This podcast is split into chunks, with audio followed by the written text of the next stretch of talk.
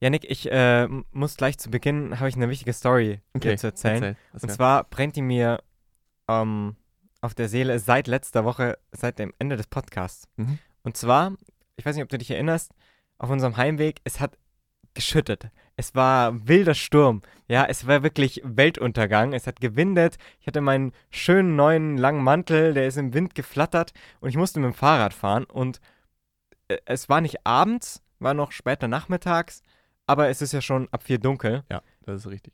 Das heißt, ich musste dann in der Finsternis durch Sturm und Wind nach Hause fahren. Mhm. Und ich fahre dann immer durch so einen Park. Mhm. Und das ist nur sehr spärliche Straßenbeleuchtung, also es ist nur ganz wenig Laternen. Mhm. Und dann springt auf einmal vor mir so ein Hase rechts von der Seite über den Weg. Und natürlich ist er super schnell, ist gleich wieder vorbei. Ich bremse ab und bleibt er auf der linken Seite noch stehen und wendet so leicht den Kopf und schaut mir so ganz tief in meine Seele. Dann war ich auch schon vorbei und als ich mich umgedreht habe, war dann in der Finsternis verschwunden. Aber ich hätte fast diesen Hasen überfahren. Und das, das Schlimme, in der Woche davor, als ich vom Studentenfunk der Sitzung heimgefahren bin, hätte ich fast einen Frosch überfahren, weil da ein Frosch über diesen Weg hüpft ist. Also der ist wirklich sehr gefährlich. Also Tempo 30, ne? Dann. Ja. Ach nee. Ja, aber das ist generell so ein Ding hier an der Uni. Es gibt hier voll viele Hasen. Das ist richtig heftig. Ich bin auch mal oben, als wir vom, bin ich vom Floorball heimgefahren oder Richtung Stadt. Mhm. Und dann ist er da einfach über die Straße gehüpft Ja. und ich so, stopp! Ich, ich finde generell, dass so es viele Tiere gibt, die man jetzt eigentlich nicht so als wilde Stadttiere empfindet, die da immer so rumlaufen Ja, und irgendwie sich da so ein bisschen in der Stadt einnisten. ja, ja es, es ist schon, schon auch sehr, sehr schön grün hier an unserem Campus. Ne? Ja, Das, stimmt schon. So hässlich die Uni ist. Äh, so, ja so schön. den Hasen gefällt scheinbar. Den Hasen gefällt absolut. Hast du schon mal ein Tier fast überfahren? Äh, ja, aber, aber es, war, es war ein dummes Tier. Also ich bin, es war Natürlich war es ein dummes Tier. 8 Uhr früh oder so, keine Ahnung. Ich bin in die Arbeit gefahren, glaube ich. Und es war, ja, eigentlich war die Dämmerung schon vorbei. Und ne? Dämmerung ist immer so Rehzeit, du musst ja aufpassen, wer da so kommt. Und ich fahre da vorbei und sehe das Reh links schon stehen, neben Mhm. der Straße. Und es guckt so. Und dann fahre ich Ja. und fahre und fahre und dann halt so ganz langsam bremse runter auf Schrittgeschwindigkeit. Und dann bin ich neben dem Reh. Das Reh geht auf die Straße. Also es ist, ich bin noch nicht ganz daneben, ne? das ist noch ein bisschen der Fall. Das Reh geht auf die Straße. Ich bremse weiter ab, fahre in Schrittgeschwindigkeit an diesem Reh vorbei. Ich bin exakt daneben. Läuft das Reh in mein Auto. Einfach in meine Fahrertür rein. Tja. Und ich so, bleib doch noch zwei Sekunden stehen, dann bin ich da vorbei. Ist dann das Reh abgehauen oder ist Es es ist dann hingefallen und abgehauen. okay? Wir haben schon trotzdem halt mal so, ne, so, ähm, muss ja dann Polizei informieren und so, Mhm. wegen Versicherung und auch, ob dieses Reh nicht irgendwelchen Schaden hat, damit der, der Jäger dann äh, aufsammelt und es nicht so viel leiden muss. Ja, einen geistigen Schaden hat es ja davor schon. ich weiß auch nicht, was es sich gedacht hat, weil, aber, aber ja, Ja, wild. ja, war ganz, ganz wilde Situation. Ich glaube, draußen auf der ländlichen Gegend, da sieht man noch mal öfter so ein Reh irgendwie über die Straße hoppeln. Absolut. Äh, ist mir auch mal eins, also war ich volle Fahrt, es war nachmittags irgendwann, ähm, gerade aus, aus dem Dorf rausgefahren, beschleunigt auf so 70, springt ein Reh vor mir über die Straße mit einem Hops über diese gesamte Breite. Aber ich auch kurz einen Schock gehabt, du. Ja, das glaube ich. weil da hältst du nicht mehr an. nee, Ja, nee. wild. Ja, das, das wollte ich mir eigentlich nur von der, von der Seele reden. Das war ein einschneidendes äh, Erlebnis, wie dieser Hase in meine Seele geblickt hat. Das glaube ich. So, wir können auch einen Psychologie-Podcast hier draus machen. Ähm, Wie hast du dich gefühlt? äh, sehr mitgenommen. Sehr Okay. erschrocken im Ja. ersten Moment. Spricht für, für Aber das dann Mitleid in dir. war es wie eine göttliche Eingebung. Jetzt lebst du nur noch ökolo ökologisch, genau. isst keine Hasen mehr. Apropos göttliche Eingebung. Welcome to the Dinners Club Conversation. Wir müssen uns noch eine, so eine Opening Phrase überlegen, das haben wir noch nicht geschafft. Nee, eins Aber- nach dem anderen. Ja. Erstmal einen Podcast aufnehmen und dann überlegen, wie man ihn macht. Genau, genau. Ja, nee.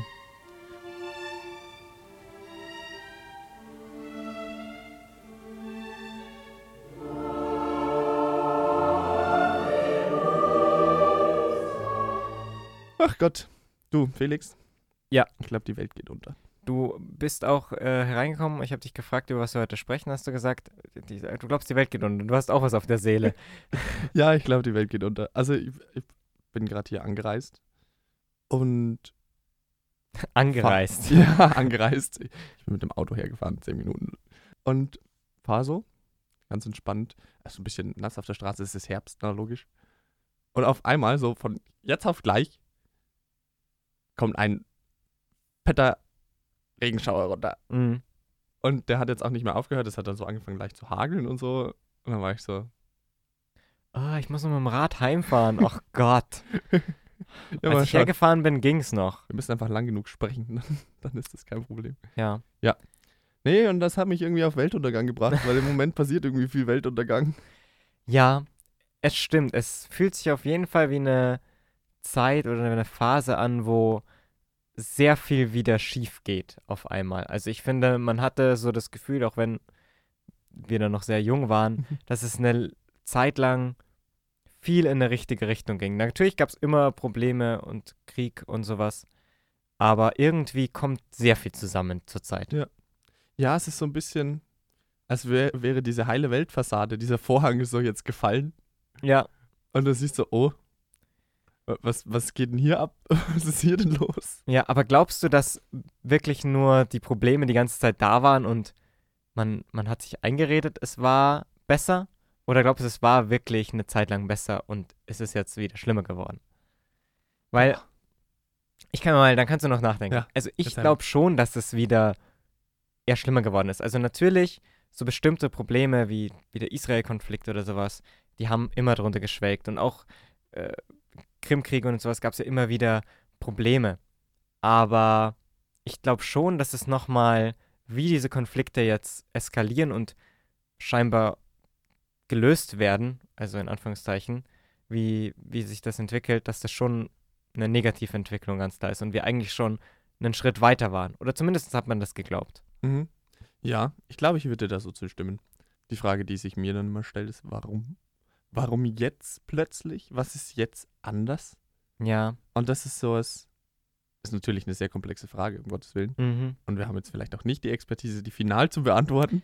Nee. Aber ähm, ich finde schon krass, dass das jetzt so alles auf einmal läuft. Du hast ähm, eine russische de facto Diktatur, die Krieg gegen die Ukraine führt. Ja. Du hast ähm, eine Terrororganisation in Palästina, die Geiseln gefangen nimmt und Ja. als lebendige Schutzschilde verwendet und was weiß ich. Und also da ist auch ja auch viel äh, falsche Information etc. dabei. Wir waren vor, boah, wann waren wir 2018? Fünf Jahren in Israel, glaube ich. Mhm. Ach, du warst ja mit dem Chor damals, ne? ja. Und das ist halt, also, ne, wenn du sagst, ja, so von Israels Seite, ja, wir Mhm. gestehen euch dieses Gebiet so zu, da könnt ihr euch autonom verwalten. Und dann trotzdem halt Siedlungen in dieses Gebiet baust, ist irgendwie schwierig. Ja. Ja. Ich finde So. das, ich, als ich in der Schule war, wurde das auch, auch behandelt, hat man auch auf einer Karte ganz gut irgendwie diese Entwicklung Ja. gesehen. Also sicherlich lief da nicht alles rund und gut, aber das ist so krass eskaliert. Das, ich finde das schon ein bisschen schockierend. Absolut. Einfach, was man davon mitbekommt jetzt. Ja. Und ja, also äh, schon auch ein bisschen beängstigend. Vor allem, wenn man bedenkt, da war man dann vielleicht noch Ja. vor fünf Jahren oder sowas, ne? Das ist wirklich heftig. Gerade weil du halt als, als Deutschland auch eine besondere Beziehung zu Israel hast. Ja. Einfach ne, aus der Geschichte raus. Und Ähm, ich finde auch das so krass, weil das halt auch auf die ganze Welt irgendwie überschwappt. Also Mhm. vielleicht ist das auch ein Unterschied. So davor gab es Kriege und die waren einfach für uns nicht so relevant oder, oder Konflikte oder sowas, weil Mhm. wir haben vielleicht das so gespürt, wenn, wenn Flüchtlingswellen kamen oder sowas. Aber ansonsten hatte ich, hatte ich das Gefühl, hat das für die, für die breite Öffentlichkeit vor allem keine große Bedeutung gespielt. Mhm. Aber jetzt irgendwie, gut, äh, Krim, äh, Ukraine-Krieg hat natürlich wirtschaftliche ähm, Folgen und eben auch Flüchtlinge und jetzt auch Israel und die Hamas, das greift ja bis auf uns über. Mhm. Und nicht nur, weil wir irgendwie da eine besondere Rolle haben, sondern generell äh, ist ja so Antisemitismus wieder ein, ein sehr viel größeres Thema mhm. in der Welt. Und das, das finde ich auch, vielleicht ist das auch irgendwie das, das Krasse, warum das jetzt einem so extrem vorkommt. Ja, also kann halt gut sein, dass wir in dieser Phase, die wir jetzt hatten, wo alles irgendwie gut, gut schien und wir uns ja, wir haben uns ja vernetzt und das äh, hier Globalisierung und was weiß ich und sind mit allen in Kontakt und haben mit allen ausgetauscht und vor allem wirtschaftliche äh, Kontakte geknüpft und jetzt kriegst du das halt wieder irgendwie zu spüren oder deutlicher zu spüren, wenn in dieser globalisierten Welt du halt sagst, okay, ihr führt jetzt Krieg gegen die, wir müssen jetzt Verbindungen kappen, weil Ja. geht nicht. So und selbst das machen wir ja nicht ganz. So Nee. und wir spüren es trotzdem. Und aber stell dir vor, der nächste schwelende Kri äh, hier Krisenherd ist ja ist ja China und Ja. Taiwan. Ja, was machen wir denn dann, wenn die Taiwan annektieren? Ja. Nix, weil also hä, es ist irgendwie ein bisschen schwierig. Ich weiß nicht genau, ob wir wir exportieren am meisten nach China oder importieren wir am meisten von China? Ich weiß nicht. wir sind auf Irgendwie jeden sowas Fall sehr connected mit denen. Es ist total heftig. Und was treiben wir denn dann? Also also wir also hä? Ja, Es ist schon schwierig irgendwie. da lügt man sich natürlich auch oftmals ein bisschen so in die eigene Tasche, Mhm. weil man irgendwie sowas immer verurteilt und ähm, mit den einen kappt man dann Handlungsbeziehungen und mit den anderen hält man die dann noch aufrecht irgendwie so. Ja, aber zu der, kurz zu der Taiwan-Situation. Mhm. Ich hatte jetzt, habe jetzt einen Unikumpel, der da neulich war, irgendwie so, ne? In, in Taiwan. Ja. Mhm. Und ja, finde ich auch wild irgendwie, wenn man sich da vorstellt, wie auch da die Situation ist. Und ich war vor, ich weiß nicht, wie lange es her ist, zwei Jahren oder sowas. Also noch irgendwie in einem meiner ersten Semester auf so einer Tagung oder sowas, irgendwie am Starnberger See. Ähm, Bei den Reichen und Schönen. ja, das hat nur, keine Ahnung, 30 Euro oder sowas gekostet für ein Wochenende. Und man hat sich ja dann so Vorträge über China und die ganze Situation da angehört. Und da war auch der, ich sag mal, inoffizielle Botschafter von Taiwan. Mhm. Also, die haben ja keine offizielle Botschaft, weil sie nicht irgendwie anerkannt werden wegen, wegen China eben. Mhm. Ähm, aber der Vertreter praktisch in Deutschland war da eben auch da. Mit dem Foto gemacht. Und war auch sehr spannend irgendwie, was der da erzählt hat, weil das natürlich, der auch immer händeringend irgendwie versucht natürlich mit den Nationen zu reden, um da irgendwie eine Rücksicherung zu, zu erhalten. Mhm. Aber du siehst ja, wie bei, bei der Ukraine, dass das dann so vielleicht heutzutage einfach keine Rolle mehr spielt. Ja, ich finde das heftig. Es ist so. Andererseits willst du natürlich auch, du willst ja in, in China nicht den Teufel darstellen. Ich habe einen, boah, wie ist der jetzt mit mir verwandt? Ich glaube, es ist ein Großcousin von mir. Mhm. Der ist jetzt seit zehn Jahren in China, glaube ich. Also irgendwie so Import-Export. Er lebt da und ne, irgendwo in der Nähe von Hongkong. Ja. Das ist die nächste Geschichte, Hongkong, um Gottes Willen. Und er sagt dann auch, ihm wird im Ausland eigentlich zu negativ über China berichtet. Weil so schlecht sind die gar nicht. Sagt er. Das ist jetzt seine, seine Mhm. Sicht der Dinge. Andererseits, wenn du das jetzt einfach aus, du musst es ja von uns aus, aus unserem Blickwinkel Ja. betrachten, passiert da nicht viel Gutes. Also ob das jetzt Uiguren sind, die sie in irgendwelchen Lagern ne, zusammenscharen oder ob das jetzt Hongkong ist, das sie eigentlich fast de facto wieder annektiert haben. Ja. Oder Taiwan, was das, was das nächste Ziel irgendwie so ist, aus der Sicht, die wir jetzt hier so verkörpern. Was willst du denn noch Gutes finden dann? Ja, mein, der, der Kumpel hat auch gemeint, ja, was er schon irgendwie an China gut findet, ist irgendwie so, dass man sich da insofern sicher fühlt, weil halt auch sehr viel Polizei präsent ist, aber die haben halt keine Schusswaffen, sondern ich glaube, wenn dann nur Schlagstöcke oder sowas.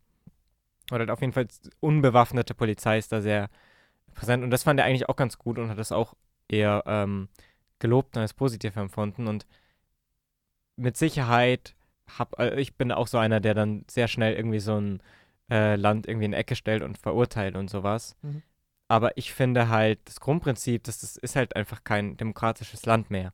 Und es ist halt so, dass das halt totale Überwachung ist. Mhm. Und dann kann ich halt dieses Land auch nicht mehr gut finden und dass wir das unterstützen, irgendwie so. Ja, zu dem Thema Überwachung. Ich habe, wann war, Winter, Winterspiele waren, glaube ich, Mhm. Olympische Winterspiele, ne? In Peking. Ja. Meine ich. Jetzt vor. Und die 2020? Nee, da wäre Sommer. Letztes Jahr. 22. Ja. Ja. Und da war ja Corona auch noch dieses Riesenthema und dann haben die ARD, glaube ich, hat eine Reportage gemacht oder ZDF, ähm, wo es dann auch darum ging, so, wie, wie ist es in diesem Land zu sein während Corona, wo ganze Städte einfach in Isolation geschickt werden, wenn es einen Corona-Fall gibt. Ja.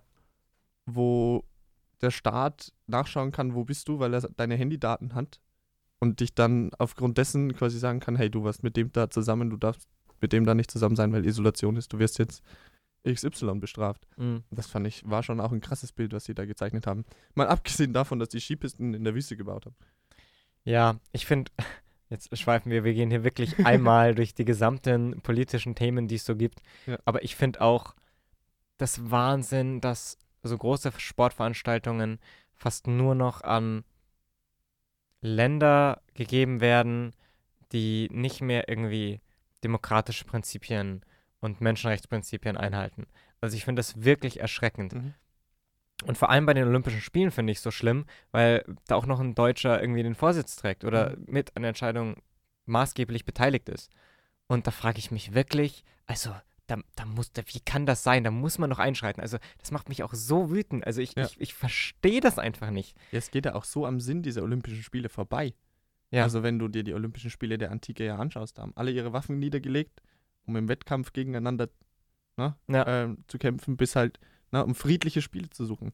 Und also die in einem autokratischen oder diktatorischen Land abzuhalten, finde ich, ist vollkommen am Sinn dieser Spiele vorbei. Dieses Ganze, vielleicht wandeln sie sich dadurch, das ist halt einfach nicht so. Nein, Also, das ist jetzt ein dummes Beispiel, aber ähm, als Geschichtsfan oder Geschichtsstudent kann ich das bringen. Die Olympischen Spiele in äh, Berlin im NS-Staat haben auch alle gesagt, ah, alles aufgeputzt, Riesenshow und sowas. Ja, nix war's. Also, ich, ich glaube nicht, dass das wirklich was macht. nein, das ist halt, also Das ist nur Publicity. ja, Sportswashing, den Begriff gibt es ja nicht umsonst. Ja. Aber weißt du, wir lernen halt auch nicht draus. Nee. Jetzt war WM, Fußball-WM in Katar, aber die nächste, äh, also die nächste WM geht irgendwie nach. Es gibt eine WM, die dann auf vier Kontinenten spielt. Ja. Verstehe ich weil nicht. wo drei Spiele irgendwo in Südamerika sind und der Rest irgendwie in, also ich weiß nicht, nur damit sie dann die drauf 2038 in Saudi-Arabien halten können. Ja. Wo ich mir auch so denke, ja, nein, Nee, also das äh, raubt mir auch die Lust daran. Irgendwie. absolut. Ich habe auch die in Katar nicht geguckt. Nee, ich habe auch äh, Olympische Spiele dann einfach nicht geguckt. Und ich finde das so traurig, weil das war früher so ein Event. Ja. Weißt du, als wir, ähm, jetzt ist Brasilien schon eine Demokratie, Mhm. aber halt auch sehr gespalten etc. Auch, na, wir haben auch viele Probleme in dem Land. Ähm, aber das war einfach, das war einfach ein tolles Event 2014, da, da mitzufiebern mit, mit den Mannschaften so. Das, das, das finde ich so schade, weil das die Leute oder die Kinder, Ja. die Jugendlichen in dem Alter einfach nicht mehr, also schon haben, die fiebern ja trotzdem mit, aber halt, ich finde, es hat einfach ein anderes Feeling.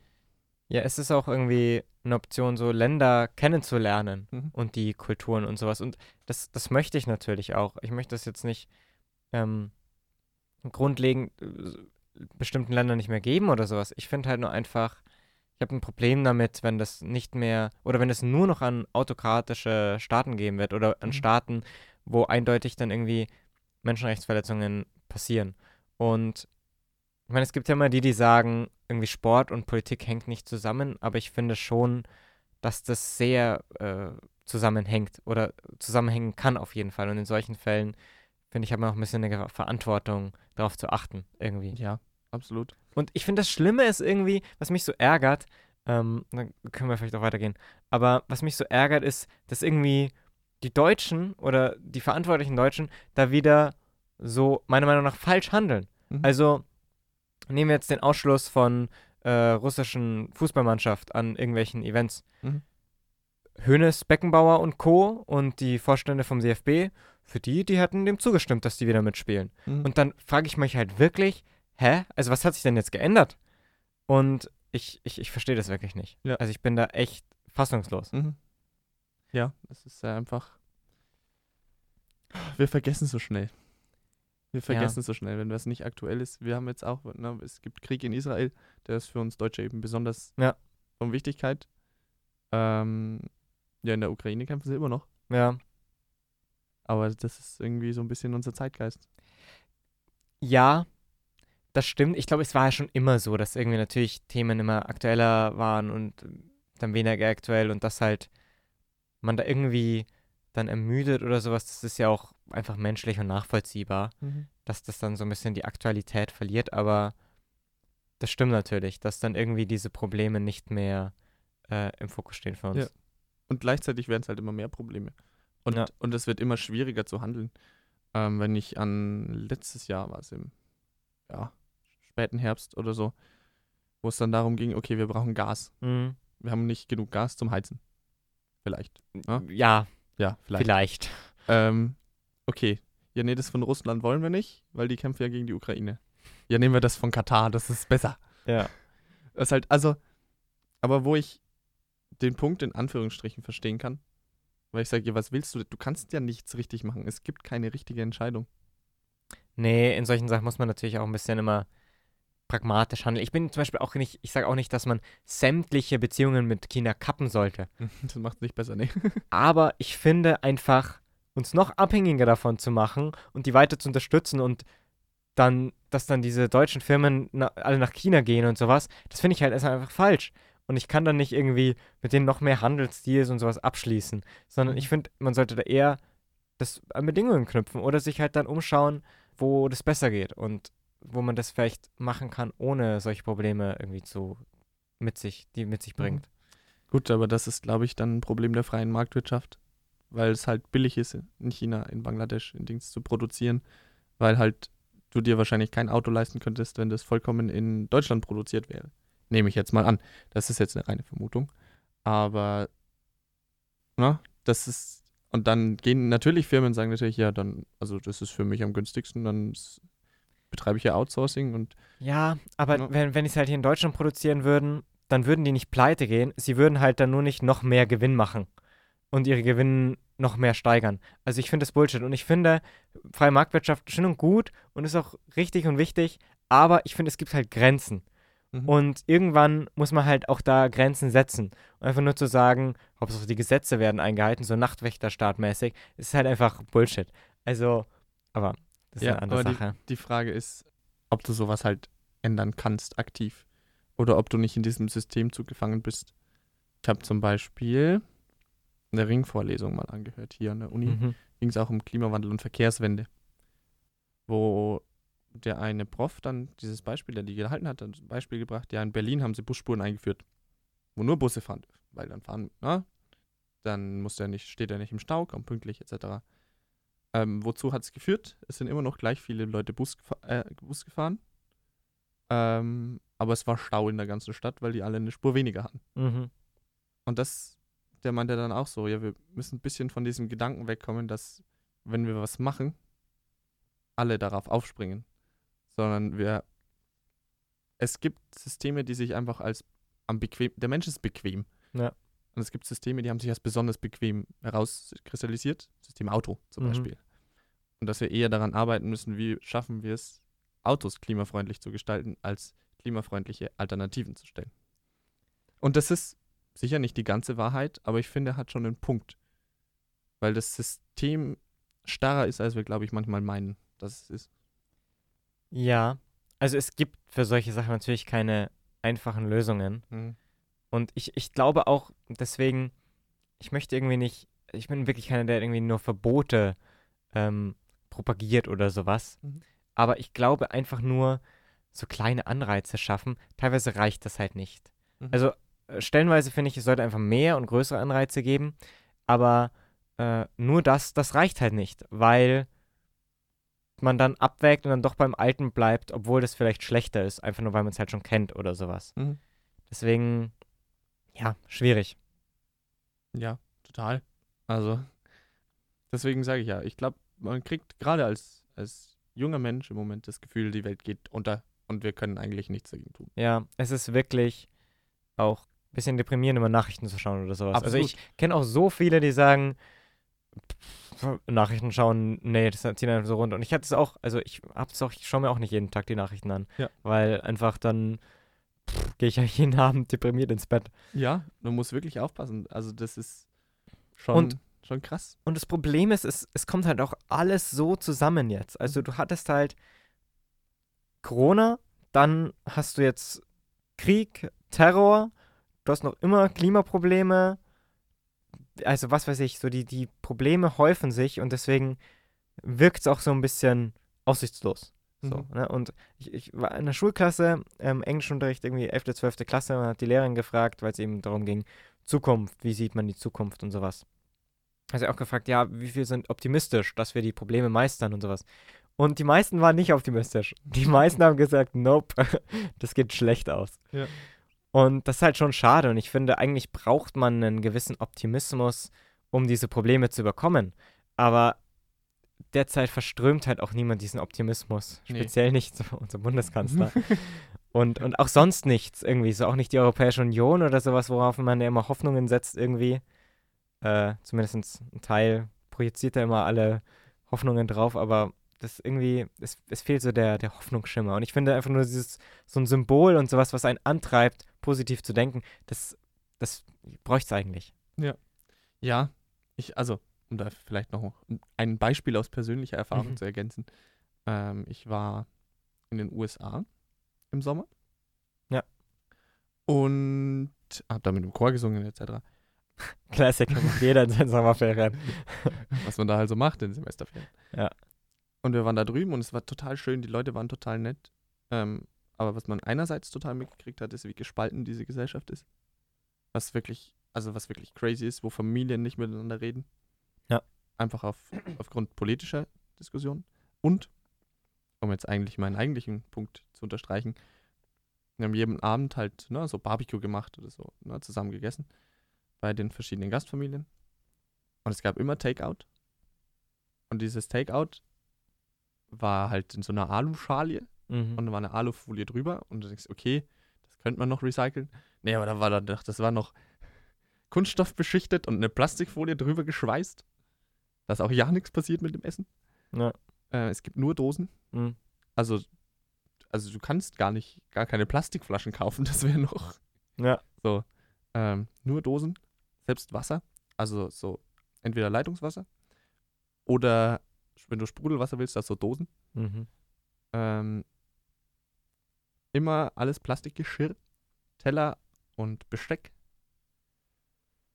Und dann habe ich mal zu dem Kumpel, der dann dabei war, gesagt, du, also, wenn wir nach diesem ähm, Ausflug, nach dieser Konzertreise in Anführungsstrichen, ähm, Bilanz ziehen würden, Klimabilanz, ich glaube, der Flug wäre das geringste Problem. Ja. Und das deprimiert dich dann halt schon, weil du sagst, ja, das sind die Leute, die meinen, sie tun was für die Umwelt, weil sie recyceln ihre Dosen. Ja. So. Ähm, was willst du denn da als in Anführungsstrichen kleiner Staat Deutschland, wo du halt, na, wo, wo ich schon finde, dass wir so einen Spirit haben, okay, wir müssen was tun. Mhm. Immerhin sowas haben wir. Ähm, also eigentlich kannst du das ganze Jahr aufgeben. Ja, das stimmt natürlich. Ich finde aber das auch immer ein bisschen ein doofes Argument, wenn man sagt, ja, ich mache jetzt nichts, weil wir können ja eh nichts ändern. Ja, gut, das will ich damit jetzt nicht sagen. Aber ich, ich verstehe die, ähm, das Gefühl, das Negative, das man dann hat, wenn man das dann sieht und sich denkt, das ist nicht nur bei diesen fünf Familien so, sondern bei Ja. dem Großteil der amerikanischen Bevölkerung und so. Ich finde, Amerika ist generell ziemlich deprimierend, wenn man sich das mal anschaut zurzeit. Äh, ja.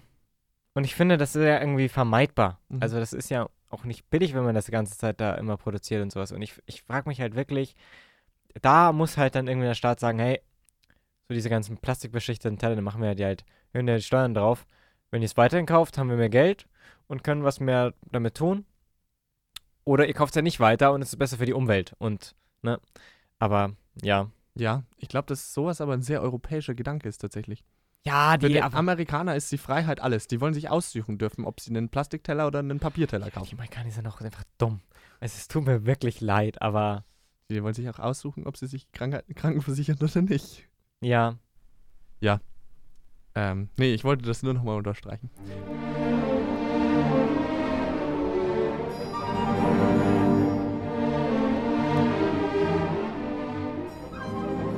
Jetzt muss ich eine Frage stellen. Die Mhm. wichtigste Frage wahrscheinlich in diesem Ding, die immer gestellt wird. Glaubst du, es gibt mehr Krisen als früher? Oder wir kriegen sie einfach nur mit, weil es Social Media gibt? Ja, das ist eine gute Frage. Also derzeit gibt es auf jeden Fall sehr viele Krisen. Ich glaube, das ist nicht nur Social Media oder zumindest sehr viele globale Krisen. Mhm. Davor hatte man natürlich mal hier Wirtschaftskrise oder sowas oder immer wieder mal so äh, in den, im Kalten Krieg Afghanistan, ähm, Einmarsch in Afghanistan oder sowas. Aber es häuft sich derzeit schon, glaube ich. Und natürlich sind die einfach durch Social Media präsenter. Mhm. Also ich glaube, es ist so eine Mischung. Und derzeit ist aber schon äh, schlimmer als sonst, würde Ja. ich sagen. Ja. Das ist nämlich, also ein wichtiger Punkt, glaube ich, in dieser Diskussion, den man gerne mal liegen lässt oder nicht beachtet. Und um Gottes Willen, ich will Social Media nicht verteufeln. Es gibt viele gute Dinge, die es bewirken kann. Zum Beispiel Memes aus Episode 3 von Star Wars. Zum Beispiel. Nee, oder dass Menschen connecten, dass Leute sich gegenseitig finden. Na, Leute finden, die genauso sind wie sie. Gerade wenn du so ein, wenn du halt einfach dich nicht zugehörig fühl, fühlst irgendwo, dass du Anschluss findest. Das ist, also dass du dich vernetzen kannst, das ist super. Andererseits glaube ich, dass es diese, diesen, diese Wut, diesen Pessimismus wahnsinnig befeuert. es vernetzen sich halt nicht nur die, die irgendwie ähm, ausgeschlossen sind, ob irgendwie wegen ihrer, keine Ahnung, Religion oder was weiß ich, sondern es vernetzen sich halt auch die, die halt gegen solche Leute hetzen. Ja. Also, Ja, und ich glaube, ähm, oh, ich habe mal einen Artikel gelesen, vor einem Jahr oder so, dass Facebook zum Beispiel ihren Algorithmus komplett auf Wut ausrichtet. Dass der komplett auf Wut ausgerichtet ist. Dass es nicht darum geht, was findest du am interessantesten, was magst du am liebsten, sondern einfach nur, was macht dich am meisten wütend? hm, Weil dann bleibst du länger am Bildschirm und du siehst mehr Werbung und wir kriegen mehr Geld. hm. Und ich kann mir das gut vorstellen. ja, So. Ähm, gerade bei so einem breiten Teil der Bevölkerung, weil du halt einfach dann so ein die Auswirkungen, die du dann siehst, wie jetzt zum Beispiel mit Krieg Israel gegen die Hamas, was das für einen, für einen Antisemitismus schürt ja, gleichzeitig und so viele Falschinformationen einfach verbreitet, sowohl über die Hamas als auch über Israel, dass ich glaube, dass so ein Lauffeuer sich nur entwickeln kann, wenn viele Leute das angezeigt wird. Dass irgendjemand Kinder tötet, weil das macht dich wütend und ja. das willst du verbreiten, weil das dürfen die nicht machen. Du meinst, dass diese Gefl äh, Konflikte auch dadurch größer werden, dass es irgendwie präsenter ist wegen, wegen äh, den sozialen Netzwerken oder wie? Ja, und dass halt diese Konflikte nicht, nicht in diesem Gebiet bleiben, Naja, ja. sondern sich rausverlagern. Mhm. dass halt der Antisemitismus in Deutschland steigt. Na, war jetzt ja erst ähm, hier Gedenken an die Pogromnacht, Ja. wo das auch viel Thema war. Aber dass es hier Angriffe auf, auf Jüdinnen und Juden gibt, in Anführungsstrichen, nur weil der Staat Israel einen Krieg gegen eine Terrororganisation führt. Ja. So. Und ich glaube, dass sich das deutlich besser verbreitet, dieser Antisemitismus, weil Social Media ihm eine Plattform gibt, über die er sich verbreiten kann. Global. Ja, das stimmt wahrscheinlich. Also, ich müsste nochmal genau drüber nachdenken, aber das kann ich mir durchaus vorstellen. Weil, wenn man sich jetzt hier mal wieder geschichtlich das anschaut, ähm, gab es auch zu Zeiten des NS-Staats und ähm, ja, dann des Zweiten Weltkriegs natürlich auch in anderen Ländern ähm, bestimmte Gruppen, die gegen, gegen Juden waren, auch in Amerika zum Beispiel oder sowas. Äh, aber vielleicht ist das dann nicht so präsent geworden, weil die beiden Nationen oder sowas oder generell die Länder noch nicht so vernetzt waren. Mhm. Kann ich mir durchaus vorstellen. Also, es ist ja definitiv so, dass man irgendwie, man sieht ein Video von aus irgendeinem anderen Land und dann spielt es auf einmal hier eine Rolle. Mhm. Und ja, vor allem, wenn man dann noch persönliche Connections irgendwie da zu dem Land hat oder hatte, weil wir haben auch eben viele ähm, Muslime oder sowas inzwischen äh, in Deutschland, da kann ich mir vorstellen, dass dann sich das dadurch mehr hochschaukelt, Mhm. weil man einfach an mehr Informationen kommt, seien sie jetzt richtig oder falsch, und dass die natürlich einen beeinflussen. Ja, schwieriges Thema. Ja, äh, ich finde es einfach nur erschreckend, dass ähm, gewisse ähm, Gemeinden, jüdische Gemeinden ähm, oder auch Familien Hm. wirklich Angst haben, irgendwie Kinder an öffentliche Plätze zu, mit denen an öffentliche Plätze zu gehen oder die alleine dahin zu lassen oder ähm, dass sie, dass sie einfach sich in ihrer Bewegungsfreiheit einfach eingeschränkt fühlen. Und das finde ich schon heftig. Ich meine, wir sind fast 80 Jahre nach dem Holocaust. Und das ist schon krass. Ich weiß nicht, ob du das Video gesehen hast, was der äh, Robert Habeck gemacht hat. Äh, Ausschnitte daraus, ja. Der hat irgendwie neuneinhalb, zehn Minuten Ja. darüber gesprochen und hat das, finde ich, sehr, sehr gut dargestellt. Einerseits diese, dieses Entsetzen darüber so zum Ausdruck gebracht, wie sich dieser, dieser Antisemitismus so schnell, so öffentlich ähm, äußert. Ja. Äh, andererseits natürlich auch betont, dass es richtig und wichtig in, ist, dass du in Deutschland überall deine Meinung sagen darfst und auch sagen darfst, hey, was Israel tut, ist nicht okay. Ja, ich finde, das ist natürlich auch ein Problem, dass heutzutage einfach sehr schnell sich eine Lager, äh, Lager gebildet werden und man so ein konstruktive äh, Aussage über irgendein Problem oder Mhm. konstruktive Kritik sehr schnell man in eine Ecke geschoben wird. Weil wenn ich jetzt sage, ähm, die Politik, die Israel fährt, ist vielleicht in einigen Punkten recht extrem, dann ist das ja noch nicht antisemitisch, aber Mhm. es schaukelt sich halt sehr schnell irgendwie so hoch, ne? Und äh, das ist, das ist, glaube ich, auch einfach ein, ein Problem und sowas. Ja. Ja.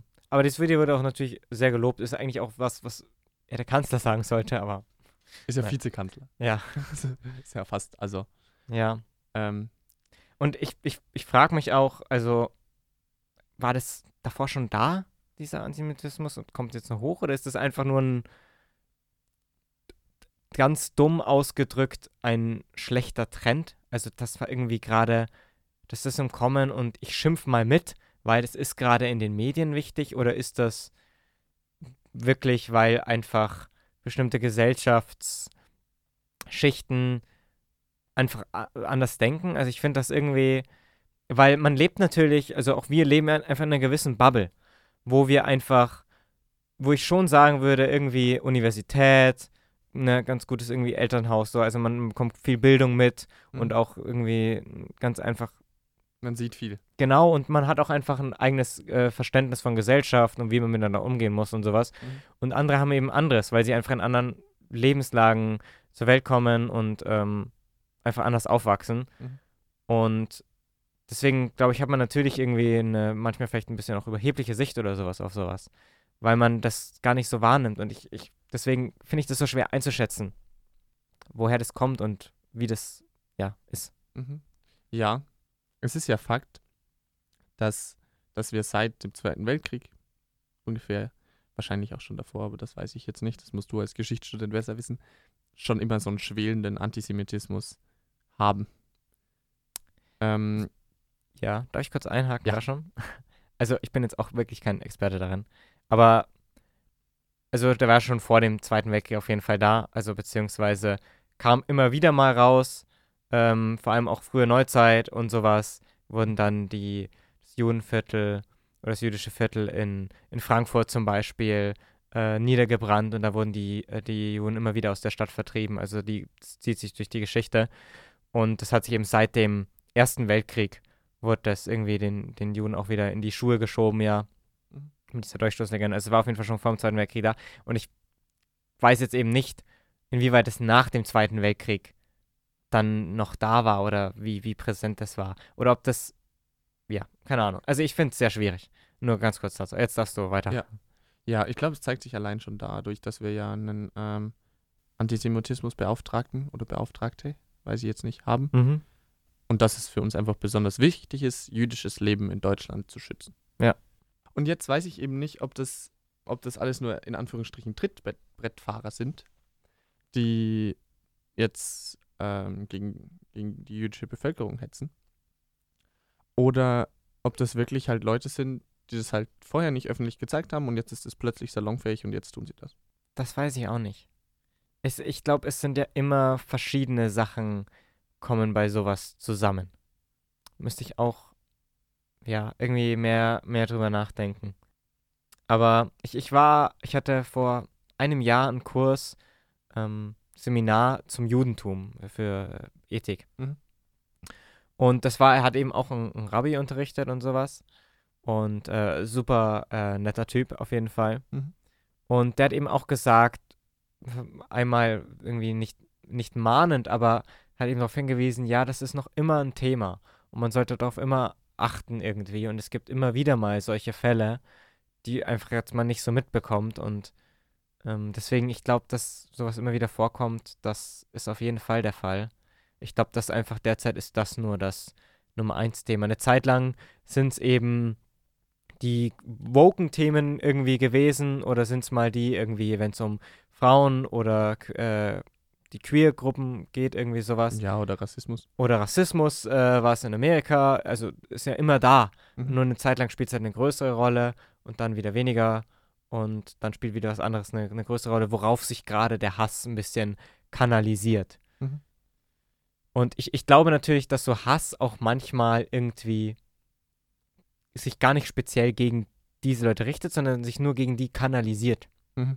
Mhm. Also, dass das unbedingt nicht unbedingt irgendwie ein ähm, Antisemit ist, in einer anderen Situation, wenn gerade es äh, Hass gegen ähm, äh, Ausländer oder gegen Frauen oder sowas äh, viel thematisiert wird, dann richtet sich sein Hass eben auf diese Gruppe.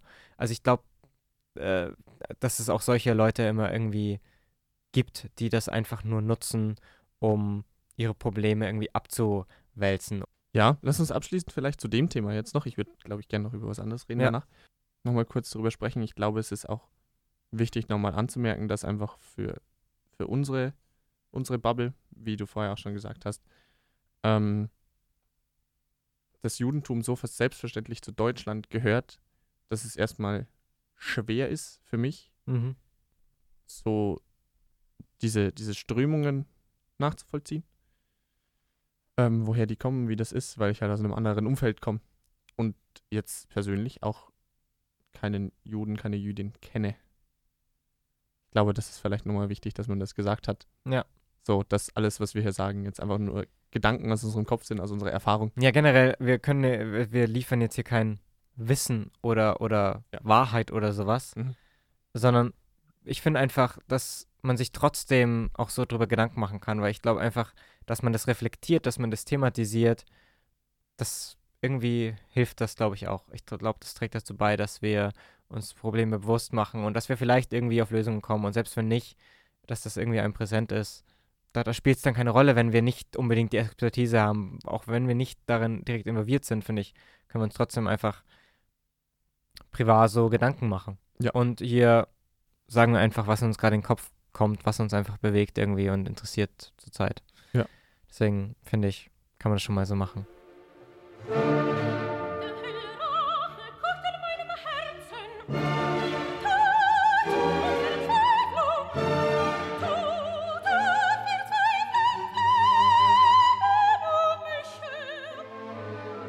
Nick, du wolltest weitergehen zum neuen Thema oder zurück zu einem Thema. Ja, ich würde gerne noch ein bisschen über Polarisierung der Gesellschaft sprechen.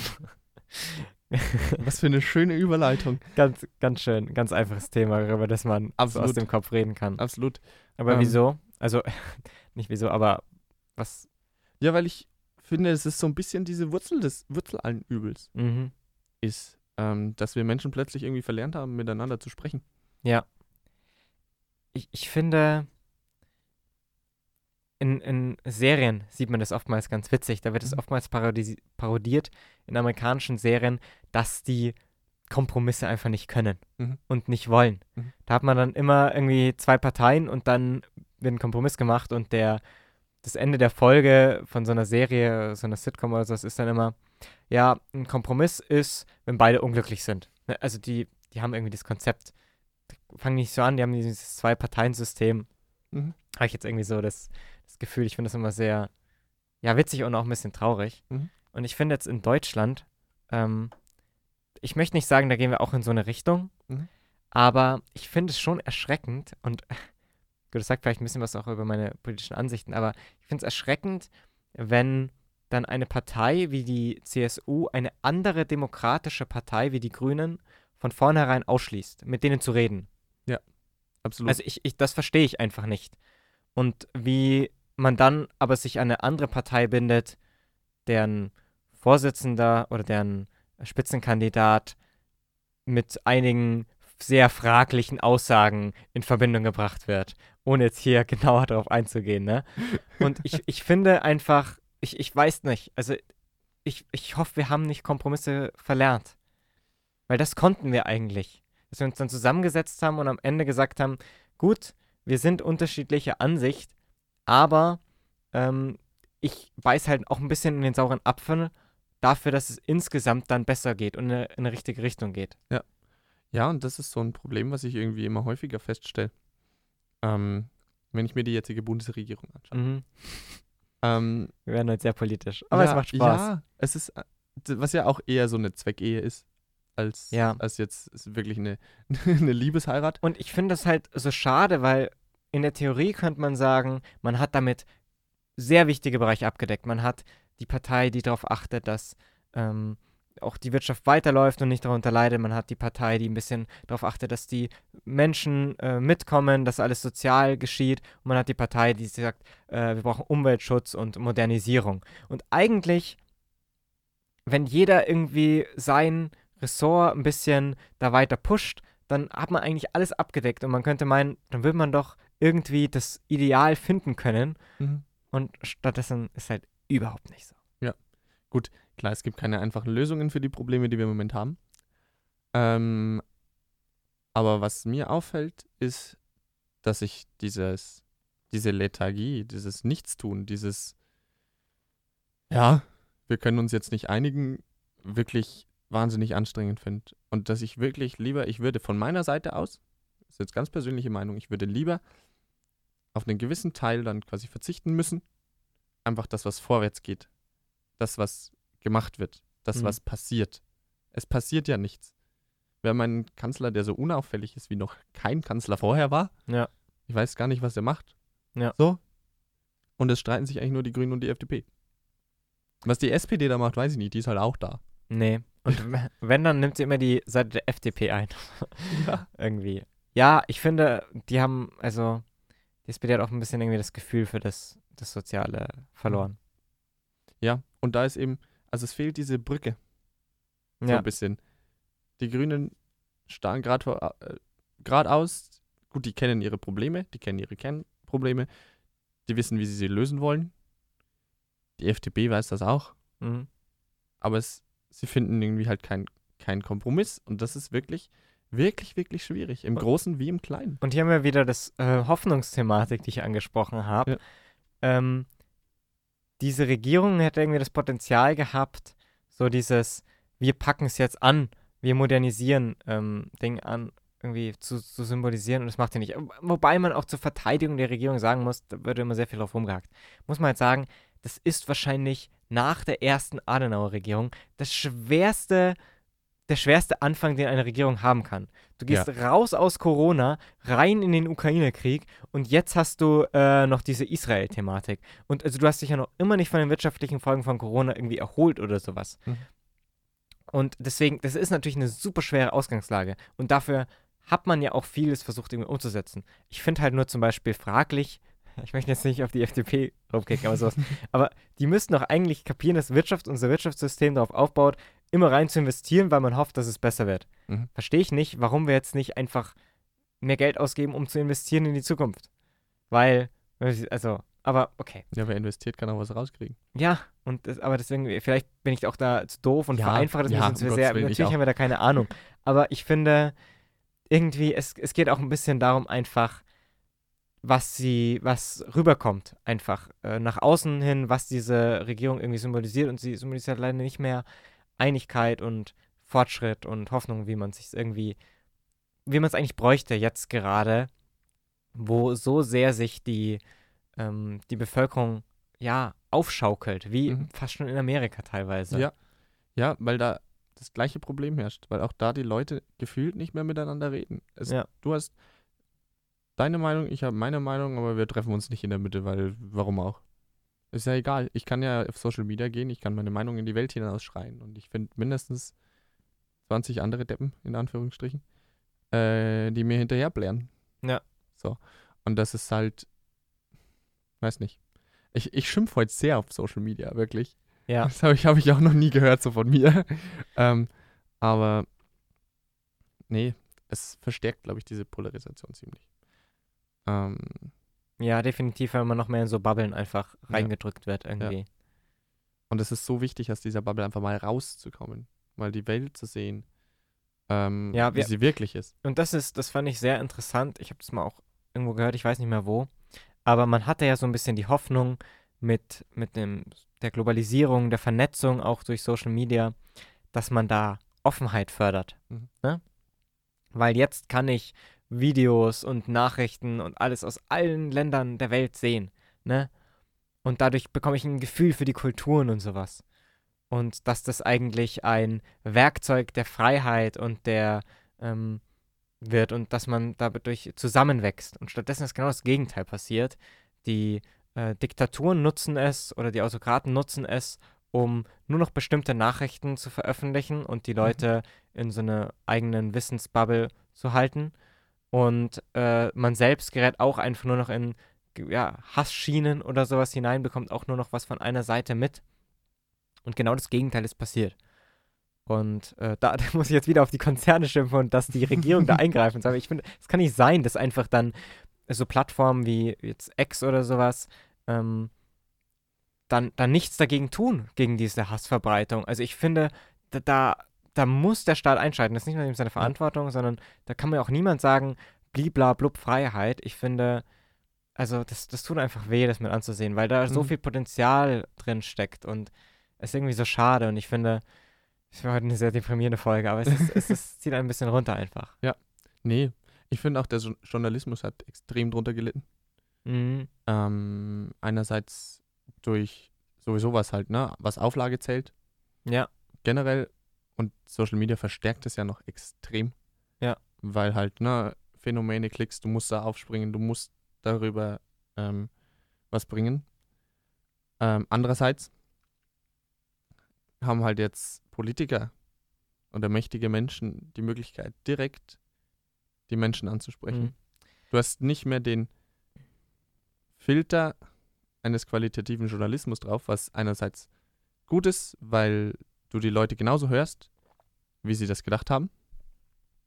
Was für einen selbstdenkenden Menschen schon mal, der sich dann seine eigenen Schlüsse draus ziehen kann. Ähm, andererseits schwierig ist, weil du halt auch niemals die Expertise hast, Ja. überall da mitzureden. Und du eigentlich schon jemanden brauchst, der das anschaut, zusammenfasst und dir es so präsentiert, dass du das verstehen kannst. Ja, das, äh, das ist ganz spannend. Es gibt so in dieser Politlinguistik, also in der so politischen Sprache, in der Analyse von politischen Sprache, gibt es so ein Modell praktisch. Äh, Man hat das, das Publikum, so die Bevölkerung, man hat eben die Journalisten, man hat den, den Politiker. Und der Politiker spricht praktisch mit dem Journalisten und dann spricht er einmal den Journalisten an, aber natürlich dadurch auch indirekt die Bevölkerung. Und jetzt durch sowas wie äh, Twitter oder X ähm, wird praktisch dieses mittlere Organ hinausgestrichen Mhm. und der Politiker spricht direkt nur noch den, die, Be die Bevölkerung an. Kann man jetzt sagen, hey toll, äh, es wird nichts mehr irgendwie verfälscht oder sowas, es wird allerdings auch nichts mehr irgendwie zusammengefasst, richtiggestellt. Es gelten nur noch die Fakten, die man selber erschafft. Dadurch ist auch diese ganze Schiene von Fake News oder es müssen nicht mal Fake News sein, sondern einfach nur von Darstellungen ähm, so, so gefährlich.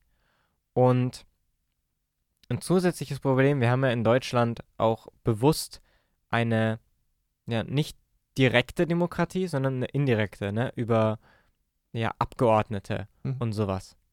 Und das Problem einer direkten Demokratie oder eines direkten Systems hat man eben gesehen in der NS-Zeit, deswegen haben wir es nicht mehr, oder man sieht es auch teilweise in Amerika, dass halt einfach Populisten und populistische Aussagen die Leute irgendwie in einen Sog kriegen und dadurch einfach der Populismus wächst und das schadet einfach der Gesellschaft, weil Populismus eben darauf aufbaut, ich rede den Leuten nach dem Mund, ähm, ich schüre, ja, Hass und ich, ich grenze einfach ab. Ich und wir haben dieses Problem, ich biete euch eine einfache Lösung und das ist das Mhm. Problem, das sind die Bösen und irgendwie sowas. Also ist jetzt sehr vereinfacht irgendwie auch meine ähm, bisschen Intuition und Darstellung und sowas, aber äh, so habe ich das Gefühl und ich finde, deswegen ist es so ein großes Problem irgendwie.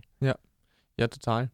Weil Populisten es irgendwie eher schaffen, diese Brücke vielleicht nicht ganz zu schlagen und alle Menschen mitzunehmen, aber den Großteil. Ja, Populismus ist einfach einfach.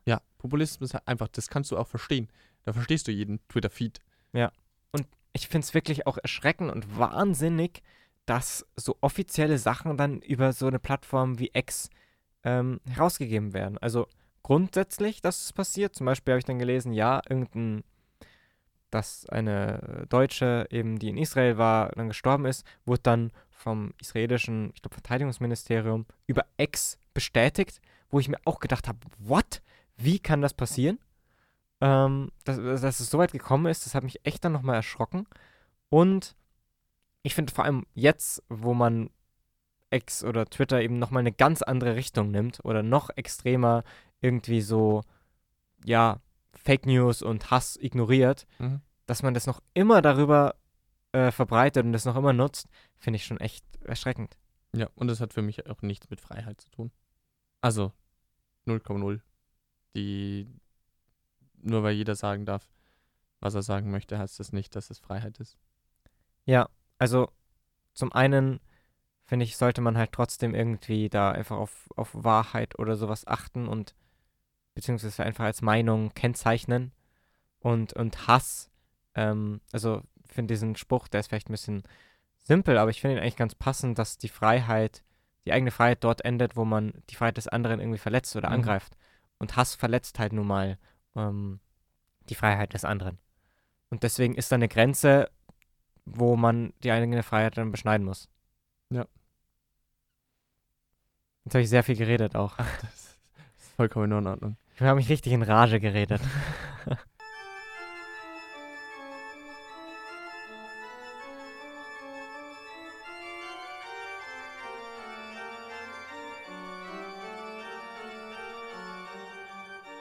Du zum Abschluss. Ja. Wie lösen wir das? Wie lassen wir die Welt nicht untergehen? Oh Gott. Ja, ähm, Wir ja durch, durch so tolle Podcasts wie den unseren, äh, wo dann jeder danach sich Gedanken macht und hoffentlich ein besserer Mensch ist. Ja, wir müssen ja mit was Positivem aufhören. Ja, wir Ja, können das dann die Leute stimmt. nicht entlassen und sagen, hey, die Welt ist schlecht. So schlecht ist sie dann nämlich auch nicht. Es gibt viele tolle Dinge auf der Welt. Zum Beispiel Hasen. Schöne Klammer, die du da setzt. Schon. Ähm, Nee, ich glaube Bildung. So platt diese Antwort vielleicht scheinen Ja. mag, aber ich glaube, Bildung ist der einzige Weg daraus. Ist halt auch ein langer, mühseliger Weg. Und mach mir nicht so viel Druck. Immer haust du hier auf mich als Lehrer ein. Das finde ich mal nicht gut. Ja, aber ich finde, du Schon letzte Folge. Ja, deine Meinung als Pädagoge. Ja, ich finde, finde das, da trägst du schon auch viel Verantwortung. Dankeschön. Aber ich glaube halt, dadurch, dass ich auch Gymnasiallehramt studiere und mit Ethik wahrscheinlich auch eher in eine Stadt kommen werde, habe ich natürlich auch wieder wahrscheinlich eine Schülerschaft, die ohnehin ja in einer Umgebung aufwächst, die dafür wahrscheinlich empfänglicher ist für Gedanken von Menschenrechten und ähm, wie wir unsere Probleme lösen und, und so und so ein Zeug. Aber ich, also ich, mir fällt nichts anderes ein. Das ist eigentlich die einzige Lösung, dass du Leute so weit bildest, dass sie es schaffen, auch andere Probleme zu sehen. Oder, und darauf komme ich jetzt was zurück, was du damals, ich weiß nicht, 10. Klasse zu mir gesagt hast, worüber wir immer gestritten haben, der es gute Diktator. Also wenn es einen äh, König oder Weltherrscher gibt, der aber super gut ist, so, ne, der wird es auch lösen. Das wäre dein Vorschlag wahrscheinlich. Ähm, ich sag's, wie es ist. I, I stand by it. Der gute Alleinherrscher, den kann es geben. Ich lehne den noch immer ab. Ja, ja, ich verstehe das schon. Also, Können wir eine eigene Folge drüber mal ja, machen. absolut. Ähm, aber ja, nee, wir schauen, was die Zukunft bringt.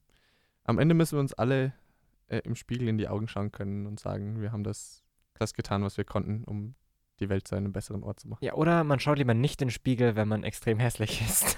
so wie du. genau. Ja, nee, schön. Okay, worüber reden wir das nächste Mal? Über Tiere? Ähm, ja, ich möchte ein Maskottchen für unseren Podcast auf jeden Fall. Okay, ja, bin ich dabei. Vielleicht irgendwas nicht so politisches, vielleicht wieder. Ja, für einen Pinguin. Ja, einen Anzug. mm, ja, Dinner ja, das Club Conversation. schon ein bisschen sehr. Ja, tatsächlich, es gibt einen ähm, Verlag, so einen englischen Verlag, die immer so Klassiker rausbringen. Und Ja, das der ist heißt Penguin Verlag, ja, ne? Ja, super. Das ist nicht schlecht sogar dann vielleicht. Ja, mal schauen. Gut, machen wir. Kriegt er dann mit, wenn die nächste Folge rauskommt Ja. und er uns wieder zuhört, als treue Leser, Leserschaft, Hörerschaft. Ähm, es hat mich sehr gefreut, Felix. Mir auch. Also mich auch. Ach Gott. Der Ich kann schon nicht mehr sprechen. Nein, wirklich. Äh, Wir hoffen, wir haben euch den Tag nicht ganz so versaut mit unserer schlechten Laune und unserem Weltuntergang. Nee, ab nächsten Mal wird es wieder positiver. Armageddon. Zerstöre ein Genau. Target Land. da guckst du jetzt verwirrt. Ne? Nee, nee, doch, ich check schon. Aber ich Ja, glaube, ja. die, die Hörer checken es nicht. Nee, wahrscheinlich nicht. Vielleicht finden sie es raus. Können uns dann schreiben. Genau. Über Über den noch immer nicht existenten Instagram-Kanal. Wir sind auch Social übrigens Media. null auf irgendwelches Feedback eingegangen, weil wir haben die erste Folge noch nicht mal rausgebracht. Ja. Ist uns auch einfach egal, Ja. was ihr denkt. Also wir lesen es gerne, aber wir arbeiten es dann nicht ein. Genau. Nee. Ja. Wir bleiben sympathisch wie immer, glaube ich, mit dieser Glaub's Folge. auch. Naja, Ja. wir müssen uns das Nobby-Image ja auch aufrechterhalten. Genau, finde ich gut. Na dann wünsche ich dir und euch einen schönen Resttag Oder Abend oder morgen oder was immer. und wir hören uns das nächste Mal. So. Einer neuen Folge. Dinner Club Conversations. Bye.